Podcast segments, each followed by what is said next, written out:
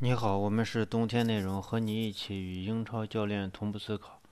呃，今天本来应该给大家做这个热刺的这个赛后，但是这个这个这个手机也不知道最近是咋，网络还是不太好，还是怎么地。然后这个看到三十多分钟的时候，就实在刷不出来了啊，这个呃比赛实在刷不出来，所以就没办法看下去。其实也能做赛后，但是我觉得。呃，可能还是应该那个啥，就是穆里尼奥的这个，呃，这个战术呢，还是应该去，呃，毕竟他这个球队啊，处于一个不太稳定的状态。呃，我说的这个不动不太稳定的状态，是因为就是说他没有说完全的就把这个球球队调整到位啊，所以你能看到他会，你会在这个比赛过程中看到很多你自己呃没有想到，但是主教练啊。使用的一些战术。那么今天要给大家分享的是这个戴尔和文克斯，因为我们黑文克斯呢是呃也很久了啊。当然有很多人说，有很多人就是大部分你去听这个中国的这个媒体的话，他们都是捧文克斯的，黑的很少。那么我我给大家说一下，为什么我们黑文克斯呢？还有一个就是就是你大家看的应该都是 PP 体育的传播。这个为什么他们说文克斯啊表现好，或者是呃我不认同呢？他们看就是看的是他没看懂，你知道吧？你看，呃，第一第一次第一点是啥？就是热刺拿到热刺拿到这个，就是我们印象中的热刺啊，可是联赛第二等等。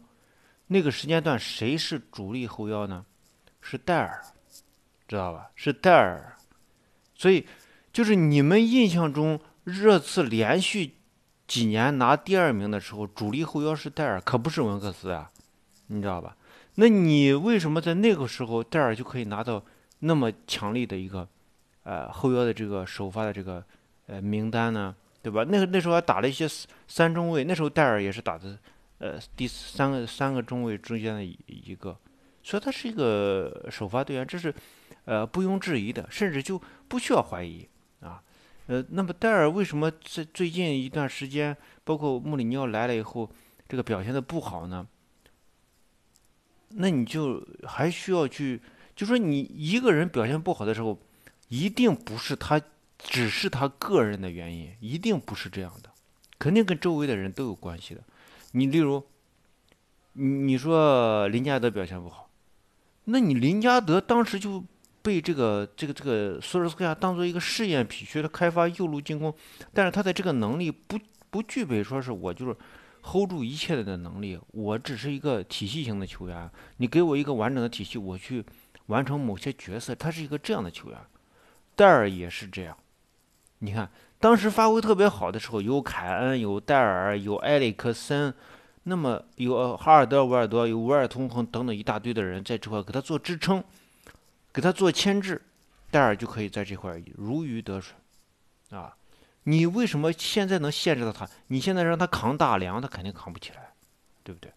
啊，这个这呃呃凯恩不在，呃凯恩不在，凯恩回撤的威力没有了，那么阿里前插的这个威力也没有了，啊，那只剩下一个孙兴民的拉边儿，那那我问你，戴尔拿球以后谁来接球啊？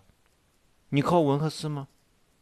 文克斯的跑位根本就是，就是就是你能看出来文克斯的这个在中场的这个能力啊，就是明显的不是那种像埃里克森一样的能力。你去看，就是说我就是你队友拿球以后，埃里克森的选择的位置，那绝对是一个非常好的接球位置啊，去灵活的去变动啊。当然他的这个脚下的技术也可以保证他在灵活变动以后依然能拿到一个好球啊，这个是跟智商是有关系的。那么你你再去看这场比赛，戴尔出现了很多次的这种失误，基本上你在前场也看不到这个接球点啊，对不对？一个人的失误并不取决，并不完全就是怪罪于他啊，这个状态不好呀，能力不行，啊不是这样简单的。当然你说你你如果你你例如这场比赛戴尔的几次失误，呃，直传咱就不说了啊，直传有可能是戴尔的发挥不好，这另外一个可能就是你的这个点位并不好。就是你这个接应点的点位并不好。第二就是这个戴尔有几次给文克斯的传球也出现了失误。那么你的双后腰、双后腰怎么站位啊？啊。你你要么是不双后腰是不能平行站位的，你平行站位以后，戴尔传给你你文克斯的球，你自己接住了也没办法，因为对方这个在中路的这个保护是保护的足够到位的，对吧？所以这是这场比赛看到的。当然，戴尔是有自己的问题啊，例如他高大的个子，他出球的这种频率比较小，哎，比较低。再一个就是他更多的时候啥，就是。拿球以后，依靠身体扛住对方，然后再出球，这种出球是比较危险的啊，这是一他的这个问题。那么我们再看一下，就是呃，这个这个这个呃，穆里尼奥刚来这个热刺的时候，他其实更重视的是戴尔啊，更重的是戴是戴尔。呃，这个用了几次以后，发现不行。那么不行以后不行，这里面存在很多的问题。第一。热刺的整体的战术是在开发中。那么戴尔不是那种扛大梁的这个球手，哎，这个我们已经分析过。再一个，戴尔是一个传统意义上，就是说穆里尼奥给他的这个这个这个要求就是传统的双后腰的这种呃这个设置。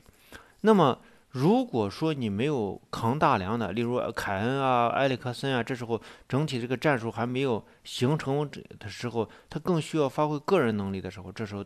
戴尔更多的应该，我认为是应该，就是更多的回到，呃，三中卫这样的体系上，可能会是一个，就说，呃，这个主要是做后场梳理和啊冷不丁传一个球啊，是这样这样一个设置，或者像以前这个波切蒂诺那种灵活变变化的三中卫和四后卫的这种切换啊，应该是一个这样的角色，这样可能比较合理吧。但是这里面就存在一个啥，就是。穆里尼奥当时做选择的时候，他一定是，我是来做进攻选择的。那么我的这个体系肯定是一种压制性的体系，压制型的体系，那必然是要求这个中场和后场，还有这个前场，前场的牵制形成后场的这个出球空间，是这样一个考虑，并不能。所以这时候这个戴尔基本上是没有，就是位置不带发生太大的变化。那么这样的情况下，在一个这个呃新的战术啊，新的配合。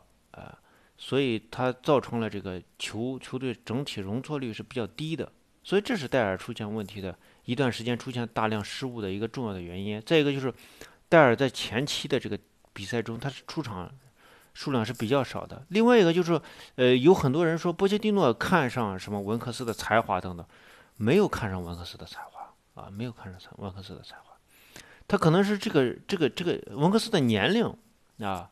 呃，如果正常年龄的话，文克斯不可能，就是说正常这个年龄的时候，文克斯的，呃，不可能出现在首发，或者甚至不可能出现在呃经常替补这样一个角色上，啊，他他这样的年龄出现在这块，对他来说是一种肯定。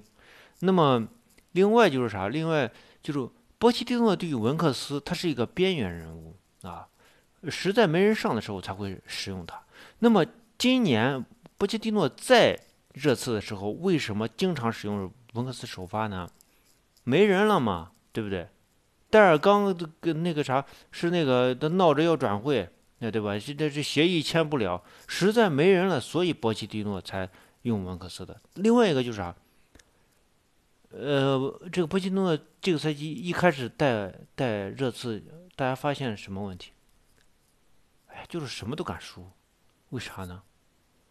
就是反正大家要散伙嘛，你波切蒂诺在不在都是个问题啊，那，这个是阿尔德维德也不也不续约，戴尔也没有续约，很多人都没有续约，阿里、凯恩对不对？都牵着埃里克森，球队都不保了，谁有心思踢球啊？对不对？偶尔有那么一下爆发，你给不给我面子？是不是让我走？波切诺一发火，好牛逼一下，四比零纽卡斯尔联，就是这样的情况，所以。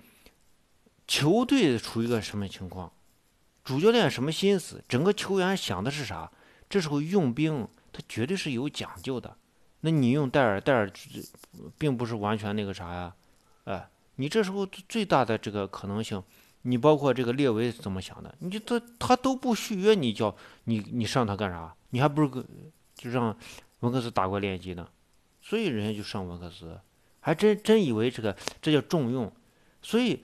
大多数咱们国内的媒体是啥？就他只看谁首发了，他绝对不会看球队的发展呀，现在处于一个什么样的环境，战术运用什么，所以他分析出来都往往都是反的。就从这个这个这个 PP 体育这个解说的这个呃呃呃戴尔和文克斯的这个这个这个评论就可以，他他根本不了解这些东西，整天那个文克斯出现的问题，我大家有有兴趣的可以看一下我们以前的音频，还有这个。呃，微信公众号里面的我们写的文克斯专门黑文克斯的这个文章啊，我们是冬天内容和你一起与英超教练同步思考，呃，欢迎大家关注我们各个平台的冬天内容，还有这个微信是 winter 三一四一，和你一起与英超教练同步思考，谢谢。